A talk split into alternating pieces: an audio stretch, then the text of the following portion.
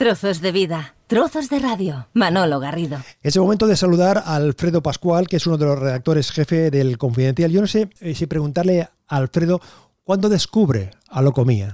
¿O cuándo y cómo? ¿Te lo, te lo cuenta alguien? ¿Estás eh, eh, paseándote por ahí por, eh, por la red? O, o, es eso? ¿O a sugerencia, propuesta de que alguien te dice, oye, ¿sabes que estos tipos de los abanicos, de las sombreras y tal? Eh, hola Manolo, ¿qué tal? Oye, encantado de estar contigo hoy. ¿Te refieres a que los descubra personalmente sí, o sí, profesionalmente? Sí, sí, sí, no, no. A nivel personal, es decir, ¿cuándo...? cuándo... Person personalmente yo creo que la primera vez que la vi cuando era, cuando era pequeño, las vi en la televisión. Eh, a ver, son gente muy llamativa y sobre todo pensemos en la televisión de finales de los 80. Claro. Eh, eso no se veía, y menos en España. Lo podías ver en, en Bowie o en alguna cosa así, pero, pero en España... Yo lo recuerdo de televisión española, creo, de salir un sábado por la mañana y, y es que es eso, se paraba toda la familia y todo el mundo ya la primera vez que salían ya sabía quién era lo comía. Es decir, que cuando luego por estos vericuetos de la, de la profesión eh, te encuentras de nuevo, tropiezas eh, o aparece locomía, ya los tienes más o menos contextualizados, tienes ese, ese, background personal, es decir, que dices, bueno, locomía, además, quien más, quien menos, eh, tú le preguntas por locomía y quien más que menos tiene una foto, ¿no? Tiene, tiene una, una, visión clara, porque sobre todo lo que ha sido lo que es ¿eh? Locomía es un elemento visual, audio visual, ¿no? uh -huh. La coreografía, los abanicos, esto es eh, la clave de Locomía. Uh -huh. Bueno, yo, yo lo descubrí para este reportaje eh, porque no sé si te acordarás, creo que el reportaje es de 2017. Eh, hace, en, en, ese momento hubo como la enésima refundación de Locomía.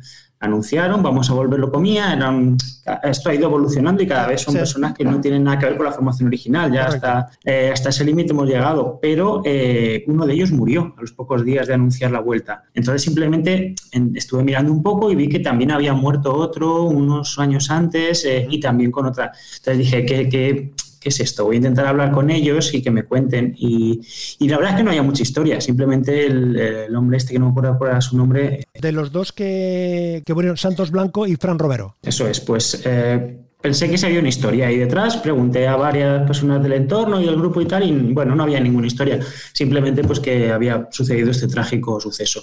Entonces eh, ya llegué hasta Xavi Font, que es una persona que no ha hablado nunca eh, en los últimos 25 años, eh, encontré en La Habana, que estaba en un retiro, no sé si espiritual, pero vamos, un retiro del, del mundo en el ruido. Y, y, bueno, pues la típica llamada que empieza diciéndote la fuente, no, no quiero hablar de esto, eh, es una cosa que me remueve recuerdos y acabas hablando tres horas con él y eh, contándote la, la historia del grupo de Caguarrao. Uh -huh. Entonces, bueno, al final dije, tiene más interés que, que, hablar de los fallecidos, tiene más interés contar estas nuevas cosas que ha dicho Xavi Font, el fundador, sobre el grupo y que no se conocían. Entonces esto, como decía Alfredo, lo publica concretamente, miraba la fecha, el 22 de julio de 2018. Esa fecha aparece 18, sí, perdón. Con, el, con, eh, con un titular eh, realmente eh, llamativo. La ambigua historia de Locomía, comillas, nos prohibieron ser gays. Eso es una cosa que, mm. eh, absolutamente llamativa, con un antetítulo que decía, dos de sus miembros han muerto en un mes, ¿eh? para contextualizar el, el, momento. Hasta que yo hice ese artículo, y intento ser modesto en este aspecto, pero es verdad que cambiado mucho su relato, ¿no? Eh, lo comía era un grupo que al final tuvo tres años de éxito, sacó dos discos, que tampoco son dos grandes discos, son dos discos buenos.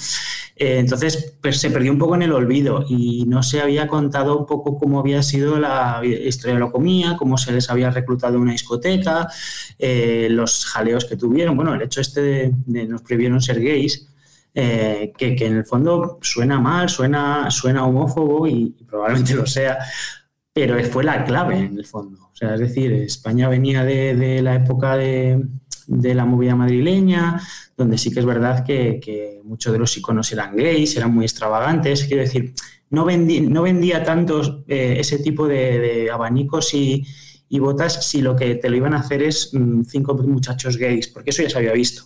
Lo que vendía es la indefinición, lo que vendía es decir, no, no, son heteros y fíjate las cosas que hacen tan extrañas. De hecho, José Luis Gil decía que la ambigüedad es comercial, lo definido, sea lo que fuere, limite y reduce al público, con un planteamiento es, comercial absoluto, ¿no? Eso es. Luego también es que tampoco funcionó muy bien. O sea, quiero decir, la gente sabía que eran gays todos. Eh, pero bueno, a mí me parece que fue inteligente esa parte de decir, bueno, vamos a intentar jugar al equívoco ya que a que no sea lo que parece. Si hacemos un repaso que tú en, ese, en ese report entras desde el inicio, mm, la discoteca Q es un grupo de gogos, un grupo numeroso, eh, capitaneado, como decíamos, por Xavier eh, Fon. Eh, son como una comuna, viven en una comuna. Cuentas ahí de dónde viene el, nombre de Locomía. Hay un miembro de ellos, un holandés, que se llama Gar Pascher, que con su castellano, su español de aquella época, dice esto de los abanicos es una locura mía y a partir de ahí pues la gente, alguien le pone el, letrero de locomía y tal. Y haces mención también a algo que, siempre aparece cuando se habla de locomía, que es Freddie Mercury, la fiesta, su cumpleaños, los zapatos eh, que aparecen en un vídeo de una de las canciones de, de, Queen. Eh, sí, pero esto, no se había dicho nunca antes. Correcto. A, partir de que tú lo publicas, hay, otros que lo van repicando, ¿no? Sí, sí, sí, esto no se había contado, o sea, sí que se sabía que, o que lo habían contado ellos, que estuvieron en el cumpleaños, de, o sea, que Freddie Mercury fue a, fue a su discoteca al día de su cumpleaños.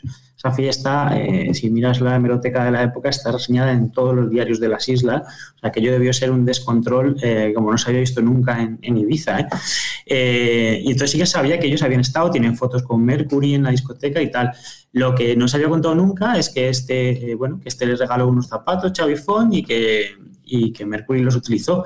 Y él recuerdo una entrevista que me decía que él no lo sabía tampoco, que él se los había dado y que hace poco alguien le dijo, oye, estos no son los zapatos que diseñabas tú, y que los miró en el vídeo, eh, que ves el último vídeo de Freddie Mercury además, eh, y creo que sí, que, eran suyos, vamos, él, considera que eran suyos. Y luego, bueno, pues que le compró unas chaquetas también, también se había contado, creo, pero vamos, el detalle este de que acabaron unos zapatos de Locomía en, en el, el último vídeo de Freddie Mercury es bastante gracioso. Dos personajes en esta historia de, de Locomía que, que han salido en esta conversación que eh, estamos manteniendo con Alfredo Pascual, que es Xavi Font, que es el creador, el impulsor, el alma mater, el inventor, el creador del fenómeno locomía. Totalmente, ¿no? Sí, sí. Eh, luego eh, decías tú antes, Manolo, que, que locomía era la imagen, los abanicos, las botas de punta. básicamente era esto. O sea, no, no, allí no cantaba nadie y no bailaba nadie. Simplemente eran, bueno, una, una, imaginería nunca vista. Eh, y, y era Xavi Font el que diseñaba todo esto. O sea, el que estaba detrás de todo, de todos los diseños. Luego estuvo con, se contó con una compañera que se llamaba Lourdes. Luego hablamos de ella. Vale, que también eh, tenía unos diseños muy parecidos.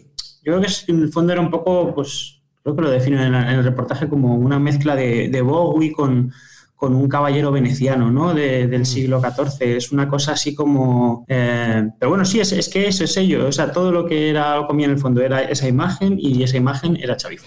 Y luego eh, el otro personaje destacado es José Luis eh, Gil, manager descubridor, llamémosle así. Hay, me quedo con un par de, frases que he leído por ahí de él. Los chicos no eran Caruso y luego, si supieras cantar, podría convertiros en un grupo musical.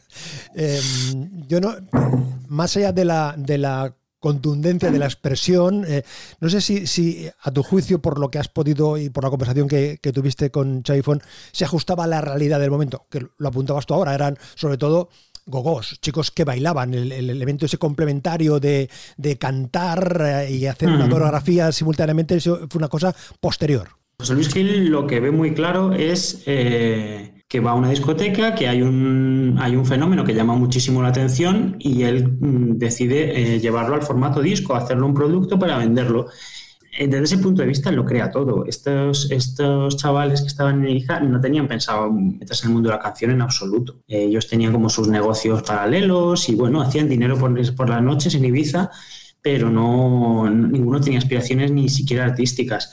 Entonces Gil, bueno, consigue todo esto eh, y luego Gil es una figura muy interesante de, a mí personalmente me gustaría conocer, ya que no pude, intenté hablar con él muchas veces y me fue, fui absolutamente incapaz a través de mucha gente que conocía, me dijeron, Gil hace años que no se relaciona con nadie y tuve que tirar de un libro que escribió él eh, con un seudónimo que se llama Green Snake, lo tuve que comprar por eBay en un, señor que lo tenía tirado en... Costó un euro, pero me tuve que ir hasta Aranjuez por él, creo.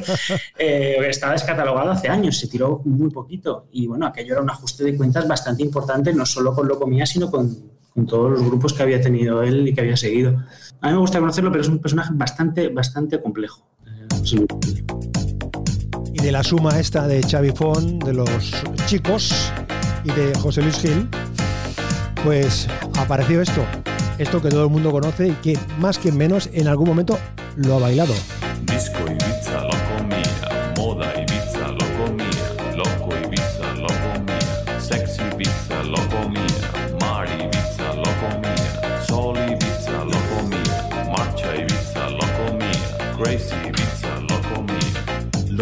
get your body grooving, get up on the groove, get into the mood, get it? Loco mia, get your body grooving, abanicos will be grooving till they see you getting it. Loco mia, get your body moving, ain't nothing to but let your body do it. Loco mia, get your body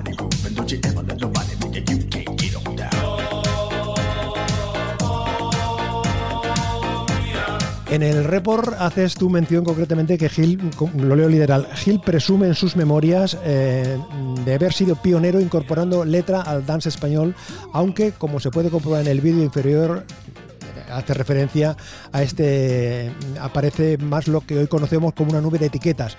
Lo de moda Ibiza, loco Ibiza, sexo Ibiza, mar Ibiza, sol Ibiza, marcha Ibiza, crisis Ibiza. Pero sí es cierto que eh, esas expresiones causaron furor en su momento ¿eh? Pero causaron, Sí, causaron sí, sí. ¿eh?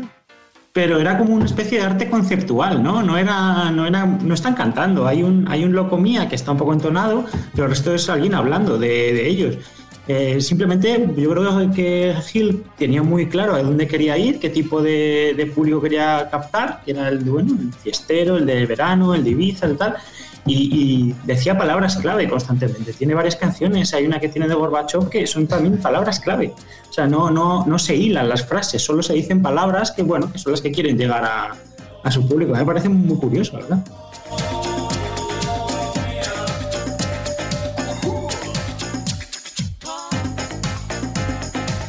Hacía referencia a Lourdes eh, Iríbar. La quinta integrante, había un quinto Beatle, que se decía, Sí, sí, sí. de Billy Preston. Eh, esta es la quinta integrante de Locomía, una, una mujer que además, si te, si te vas a bucear a partir de lo que tú cuentas en, la, en, en- en el report, sale en algún vídeo, en el vídeo del Locobox aparece ella, aparece también en, en- en alguna, en alguna actuación como corista, pero el papel de Lourdes con la que hablas es más es, es un papel destacado señalarías tú en, la historia de lo- en el arranque en el inicio de Locomía Yo creo que Lourdes el principio de, de lo- bueno, en los años de Locomía, es que los primeros años de Locomía, que son los que conocemos en el fondo, son muy pocos, son tres. Eh, Lourdes era como la ayudante, digamos, ah, de moda de Xavi Font. Era cuando Xavi se dedica un poco más a gestionar el grupo, a cantar y a hacer estas cosas, ella es la que sigue con la labor de hacerle los trajes, de diseñárselos, que eso mm, entiendo que tenía bastante trabajo porque eran cuatro trajes distintos, de cada uno de un color, o sea, una cosa... eh, lo que pasa es que Lourdes claramente es la perjudicada de que esto es un grupo de lo que se llama una boy band y Lourdes no, no, no pega, no pega ahí nada. Entonces es la primera a la que sacan porque, porque no, no encaja. De todas formas, también lo cuenta Xavi Font en el reportaje, eh, a los feos y a los bajitos se les, se les purgó también inmediatamente. O sea, aquí era, era una ambición estética pura y dura. Totalmente, totalmente, No había- totalmente. No había mayor interés. lo que te cuenta Lourdes precisamente es que fueron años eh, eh, mm, muy vividos muy intensos ¿eh? Eh, muy, muy intensos en lo personal eh, en lo emocional como ya se te cuenta cómo se encontraba incómoda en las giras porque se pensaban que estaba relacionada sentimentalmente Sí, con alguno de sí, los chicos y eso le producía también a ella una incomodidad. Es que, claro, yo pensando, le- leyendo eso, pensaba, claro, debe ser una situación muy, muy compleja, muy, muy difícil tener delante a cientos y cientos o miles de chicas que clamaban por acercarse y por tocar a alguno de los chicos y ver a su lado a una rubia platino y decir, Claro. ¿esta, ¿esta quién es? Esta es una intrusa, ¿no? Claro, claro. Eh, Sí, hubiera sido el mismo efecto que poner en mitad de las Spice Girl a un muchacho así como guapete, pues hubiera desalentado un poco a, a su público. Eh, yo creo que es curioso porque en, en España eh, Locomía se percibió o, o tenía un público más gay, más de, porque a ver, sí que había un público gay en España grande, mientras que en Latinoamérica eran, sus fans eran chicas jóvenes. Eh, ahí se hizo un cambio, entonces a Lourdes cuando más la insultaban es cuando estaba en Latinoamérica. Por aquí en España se da por hecho que ella no estaba con nadie, pero allí sí la veían como una rival y, cuenta que pasó un momento malo porque la insultaban y Eh, diseñadora, estilista, con esa- las sombreras gigantes, eh, en, es- en esa suma de Xavi Fon y ella a la hora de, de diseñar. De hecho, eh, reproduces allí alguna, alguna imagen, algún diseño de ella con alguna fotografía de alguno de los, eh, de los, de los miembros. Pero fíjate tú que es, que, que es curioso porque esto, es, estos, eh, estos chicos que arrancaron con esa ropa tan espectacular, en algún momento también incorporan una indumentaria más convencional, con un traje cruzado, una americana, un traje más, más, más convencional también, un poco, yo no sé si para despistar o para ir sumando, para ir cambiando el perfil del, del, espectador, del seguidor, ¿no? Yo creo que en la última época intentaron ya hacer muchas cosas, ¿no? Hicieron todo lo posible porque, porque se les siguiese, que luego dices tú un perfil un poco más convencional y hay que ver los trajes cruzados de los colores que manejan y tal. O sea, son. Ellos siempre van fuertes. Lo que pasa es que yo creo que el, que el estilo este gótico rococó que tenían al principio pasa un poco de moda. Los abanicos también se abandonan. eh, creo que en el segundo disco ya no, no los usan. Eh, en- y en las siguientes reinvenciones del grupo, algunas ha habido con abanicos, otras sin abanicos. O sea, no. Se busca un poco que, que lo que impacte. Decía Lourdes Siribar, nos cayó encima una avalancha de fama y dinero.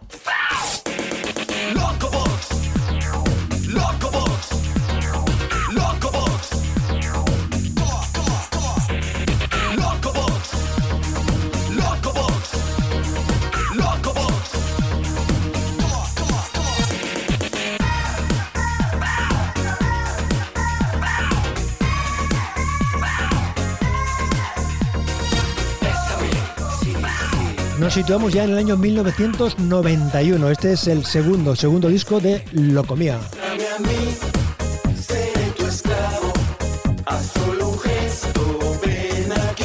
Que decir que la figura de José Luis Gil fue determinante, lo, lo cuentas tú también ahí, porque él logra que aparezcan en la televisión eh, formando parte de la actuación de en fin, unos chicos que estaban triunfando, arrasando. Los Pet Shop Boys, por una parte, y los Duran Duran, es decir, que aparecen ahí entre el público en, en un primer plano inicial con el juego de abanicos que parecía que no, pero eso también llama la atención, forma parte de la, de la promoción del, del- eh, de lo que era Locomía cuando estaban ahí naciendo, ¿no? Cuando estaban a- se estaban cocinando prácticamente, ¿no? De todas formas, es que ellos eran un, un misil a nivel imagen. O sea, tú piensas, Manolo, que estamos hablando de ellos ahora mismo y solamente es por la imagen que tenían en aquel momento. Ellos ya habían ido sin hablar con nadie, ya habían sido, habían ido una gira con, con Bowie. eh, hacer como de fondo los, eh, bueno, pues un poco para calentar el público. Creo que la gira era de Spider Glass y ellos ya han venido a Japón varias veces a centros comerciales y tal a hacer espectáculos. O sea, luego José Luis Gil les consiguió obviamente pues llegar a los medios de comunicación, les dio una imagen más acorde, pero ellos ya eh, internacionalmente eran muy muy queridos y, y contaba Xavi Font que no sé si llega a incluir el reportaje cuando estaban bailando en la discoteca se les acercaban constantemente personas a decirle ¿te puedes venir a Holanda este verano y me hacéis esto mismo por tantos dólares? O sea que eran, eran, eran muy requeridos. En la conversación que tú tienes con eh, Chai Font, donde él eh, te manifiesta eh, pues esa parte de la historia que no era conocida, que es la presión, esos planteamientos homófobos que tenía José Luis Gil cuando les prohibía, eh, cuando, cuando le preguntaban o les preguntábamos a los periodistas, oye, ¿tienes novia? Y él decía, sí, yo, yo tengo un novio que es guapísimo y tal y cual. Sin duda eso mm, dificultó mm, la relación, la, la condicionó de alguna manera el que ellos no pudiesen expresarse, no pudiesen mostrarse en total libertad, que, que además José Luis Gil, recordemos que era manager de, otras, de otros artistas que también tuvieron sus dificultades, como el mismísimo Miguel Bosé, ¿no? que, que también el tema de la, de la sexualidad era un, un elemento ahí como mínimo ambiguo. ¿no? Es decir, ese, esa presión por parte del, del manager, ¿tú crees que condicionó el, el devenir del funcionamiento del, del grupo? Yo es que, eh, a ver, no quiero tampoco defender a este señor porque no le conozco y, y a lo mejor es un terrible homófobo y estoy aquí haciéndole el, el caldo gordo. Pero lo que quiero decir es que esta homo- eh, presunta homofobia era una forma de, de- de- de vender. O sea, no era. Si él hubiera detectado en algún momento que, que ser los cuatro gays que comercialmente no funcionaba. eso es, si, si él hubiera pensado que los cuatro gays funcionaba mejor, lo hubiera dicho todos los sitios a los que vayáis tenéis que decir que sois gays. O sea, no creo que este señor eh, tuviese mucho interés en, o sea, que fueran motivos homófobos. Creo que simplemente, pues en ese momento, pues se quitaba una parte de público cuando decían una cosa o, ganaban con la otra. Y la indefinición es verdad que generaba debate y generaba, pues que que se les acercase gente. Entonces, a ese respecto, pues no lo sé, no sé si lo hacía por, por intereses personales, porque tal, o, o porque, bueno, consideraba que aquello vendía más. Mm. Como decíamos, nos situamos en este Loco Box 1991. Yo tuve la oportunidad de conversar, eh, concretamente, miraba los datos, el 3 de julio de 1991, 3 de julio de Ujú. 1991, estuvieron allí sentados, estábamos en la misma mesa, Carlos Armas, Manolo Arjona, Juan Antonio Fuentes y Francés Picas, que fue el que sustituyó a Xavier Font, que era el, el Sí. fundador, el, uno de los componentes de Locomía. Estuvimos conversando en torno al Locobox. Una de las cosas que sale en la conversación precisamente es eso que tú, que tú relacionabas y que yo les, les- les, mm, planteaba, que ya los abanicos ya no aparecían tanto, ¿no? En ese momento parecía, estaban en un, en un segundo plano.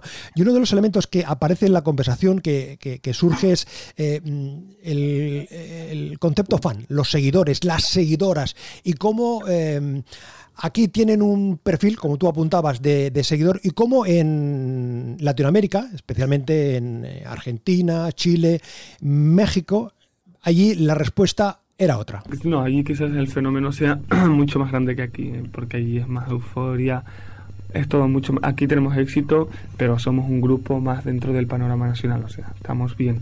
Allí somos, o sea, estamos en la primera línea, la verdad es que sí, pero nada, lo- las royalties internacionales, sobre todo de esa zona, pues nunca llegan a España. O, o no llegan con la cantidad No, que deberían. pero hacemos con nos hacemos hemos hecho ya una gira por por, por Brasil, por, por Argentina, Uruguay, Venezuela y bueno, que es lo que nos interesa a nosotros, hacer conciertos. ¿Y, y la gente responde de la misma manera o son, o sea, eh, aquí somos más fríos o no? Sí. Somos, somos más Sí, fríos. ahí Ah, quizá el fenómeno fan pues aún pues que es más patente, ¿no? Pero sí, quizás sí, el público pues aquí es pues es más europeo, más frío, está más acostumbrado quizá a ver pues cosas nuevas y están más abiertos, ¿no? Y ahí pues quizá les llegan las cosas pues si les llegan, si llega a llegar el artista al país, pues se vuelcan completamente. Es más difícil que ahí la gente llegue, ¿no? Es, es- es más difícil. O sea, en ese sentido la gente es más, más fiel al, al artista, más que aquí. ¿Cómo lo veis vosotros? Yo creo que sí. Sí. Yo creo que sí. La gente se, se entrega Se más. entregan Sí, más. se entrega mucho más. entrega No, pero allí la, para mí la gente tiene más respeto hacia el artista, guste o no le guste. Tiene mucho más respeto del que se puede tener aquí. Aquí, no sé, en un concierto te puedes encontrar de todo, ¿sabes? Puedes tener problemas o no tenerlos, puedes gustar o no gustar, pero eh, la gente a veces te respeta o no te respeta. Allí te respeta siempre. Yo creo que la gente tiene más respeto hacia el artista. Fíjate, Alfredo, que esta reflexión que hacían eh, en Locomía, yo no es la primera, no es la primera ni la última, que es reflexión en torno a la diferencia, en, torno al, al respeto, a la consideración eh, tanto de los medios como del- de, los, seguidores hacia los artistas, el respeto, la consideración, ¿no? Y, eso, y evidentemente ellos que son de un fenómeno fan eh, prácticamente, pero yo eso mismo se lo he escuchado a, a- personas de como Paloma San Basilio, como a Loquillo, como a Sergio Dalma, es decir, que son personas que que, que- que han tenido, tienen una carrera en paralelo en Latinoamérica y siempre he notado esa, esa diferencia. El poco tiempo que llevaban, hablamos de 1991, o sea que llevaban dos años prácticamente ahí eh, en- funcionando y ya percibían esa, esa diferencia y ese, ese cariño, que yo no sé si ellos confunden cariño con respeto ahí, ¿no? Mm, No sé, a lo mejor es un fenómeno local, ¿no? Eh, O sea, estoy pensando cuando estaba escuchando esto en, en, eh, en los Beatles, por ejemplo, que, salían constantemente en los tabloides ingleses y en, España son una gente como respetadísima, o, y también le pasó a, Lennon cuando estaba en, en viviendo en Nueva York, que, que era constantemente asediado por la prensa. eh, la prensa a veces para reírse de él y de Yoko Ono, no siempre en tono elogioso, también le pasó, bueno, a Oasis le pasa todavía en, en los tabloides, que se sigue zurrando a los Gallagher cuando aquí Oasis son, o sea, yo supongo que son un poco las percepciones distintas de tenerlos más cerca, ¿no? De, de, bueno, pues si viene alguien una vez al año, pues eh, le tienes muchas más ganas que si les tienes en televisión todo el tiempo. No, no, no, no sé por qué, no, no sé si es que somos más irrespetuosos que, que- no sé, no sé, a lo mejor sí que es verdad, ¿eh?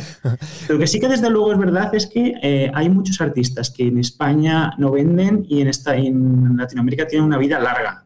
Ahora está saliendo otra vez ella baila sola, Por que lo contaban que ellos eran tremendos. Ujú. Y hay un directo que yo vi en- cuando estaba haciendo el reportaje de, de Locomía que tienen en Chile, que eh, no tiene ningún sentido aquello. O sea, es un estadio gigantesco eh, volcado con estos chicos, cuando aquí obviamente pues hacían un poco bolos de verano, ¿no? De, que se llamaba televisión de verano, ¿no? De, pues, no sé, estas galas que se hacían en Nerja y... Sí, yo, yo incluso tu- tuve la oportunidad de verlos en Sabadell en 1991, después de, la- de- de- de esta conversación, en una discoteca, la discoteca Piu, y era una, una discoteca, hicieron cuatro temas, playback mm, total y, y absoluto, pero, y el ambiente que hay en una discoteca de mil y poco personas, y evidentemente la gente entregada, pero al menos el público que había allí, entregada al sonido, no tanto a lo que representaban, porque era, era aquí, la consideración que había entonces era de, de verlos como unos animadores, más que como unos Sí. artistas, ¿no? Como, y quizás Sí, sí, sí, quizás la diferencia está en, lo, en lo que te apuntaba, en un gran estadio con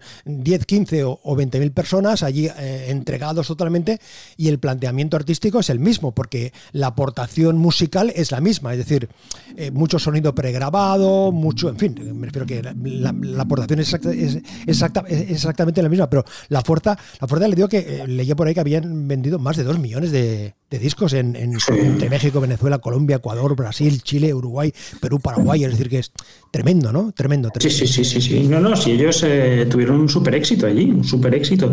Y en otros países, ya te digo, en, en- en Japón, que no debía entender una palabra tampoco lo que decían, pues también vendieron bastante. O sea, ellos lo que, que sí, que es verdad que aquí en España se les veía como de fiesta, de una discoteca, de... Sí, una gala. Los lo comía y la publicidad. El año 2007, Renault Dacia, un tipo en el coche, entra su hijo, Te avergüenzas de escuchar ciertas canciones, como en cualquier otro coche, pero por solo siete mil y pico euros. y la telefonía. La ¿Te telefonía. quedaste sin datos? Cámbiate una compañía con datos ilimitados como la de Poli como la mía. Sí, como la mía.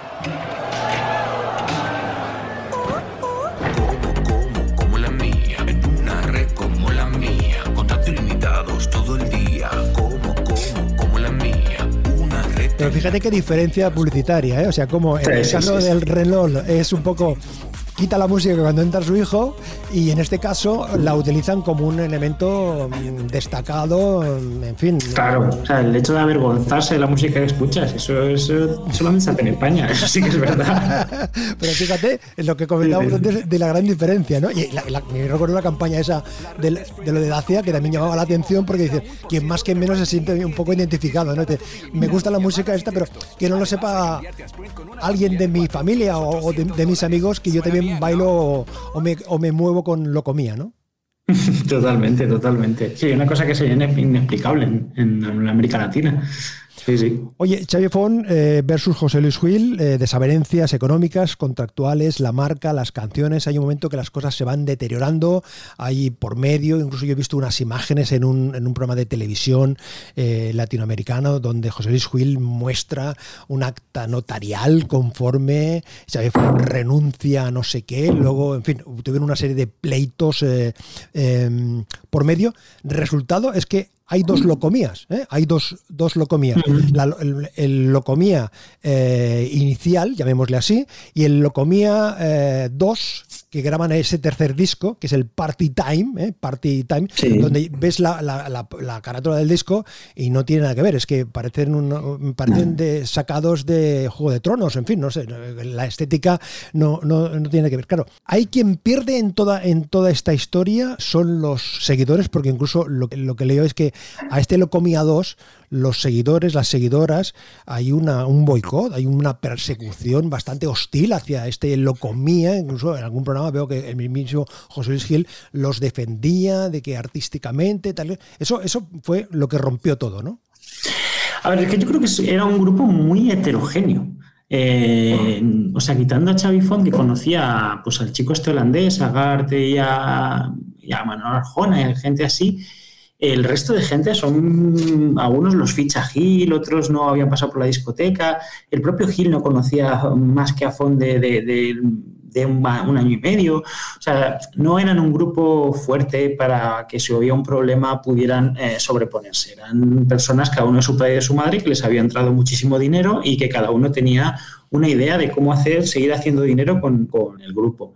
Entonces llega un momento que, se, que sobre todo Xavi Font, que ya se había ido antes, eh, pues bueno, él también em, va, los que, a los que se queda les va pinchando para que salgan, el otro se, Gil se enfada, lógicamente, porque intenta mantener un...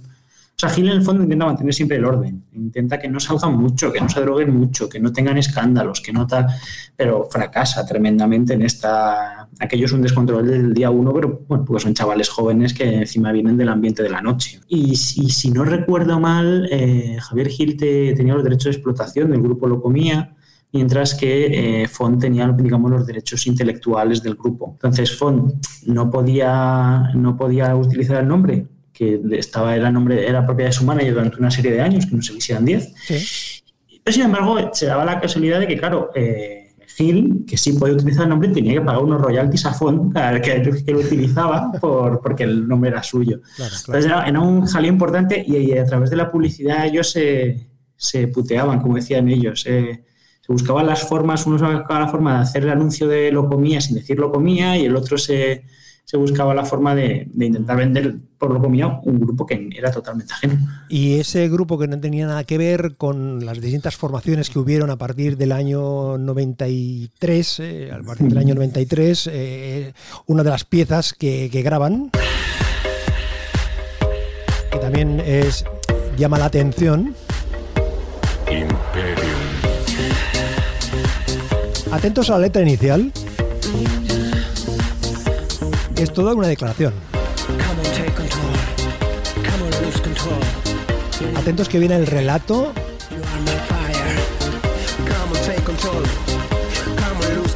Aquí van marcando un poquito el ritmo, recordando el estilo lo comía. Lucha, fuerza, valor. Duelo, furia, sudor. Coraje, batalla, vigor. Victoria, justicia, honor. Imperium. Claro, ¿qué, qué tiene que ver esto con, con los locomía iniciales, no?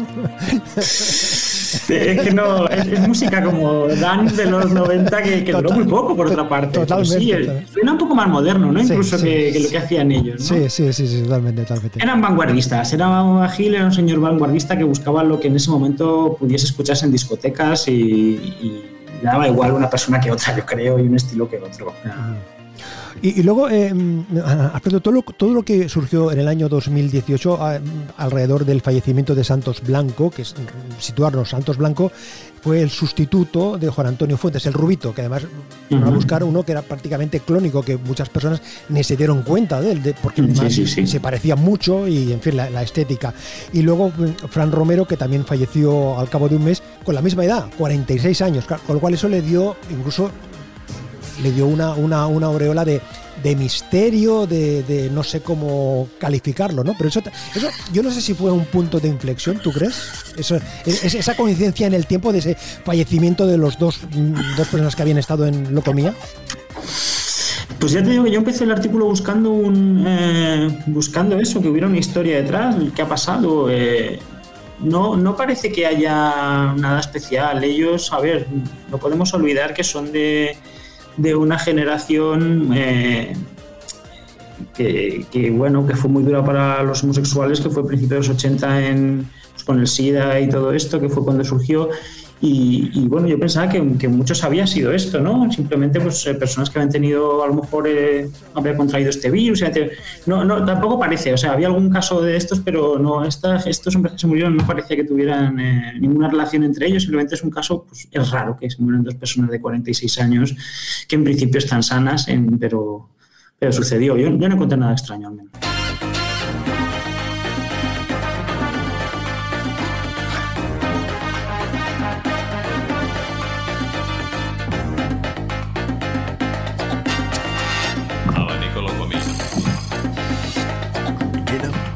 No me atrevo a preguntarte, Alfredo, cuántas veces eh, te has movido al son de esta música en alguna fiestecilla o en alguna sala de. en, en alguna pista de baile. Pues la verdad es que me, me pilló joven, o sea, me pilló como con Pero- 8 años este después, disco después, y después, después, en, la- en las sesiones. después, después alguna cosilla, pero ya estaba un poco más, ya que estaba un poco pasado. Es que de verdad que el problema de la comida es que duró muy, muy poquito. Nos impactó mucho, pero muy poco tiempo.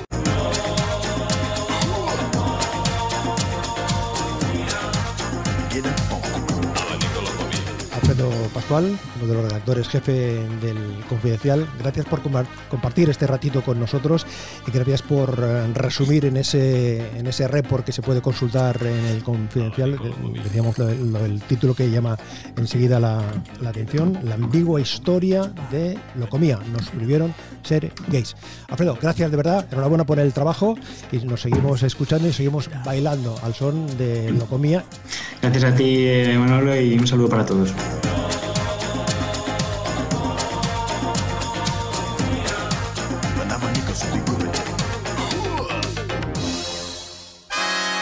Trozos de vida, trozos de radio. Manolo Garrido, un placer acompañarte.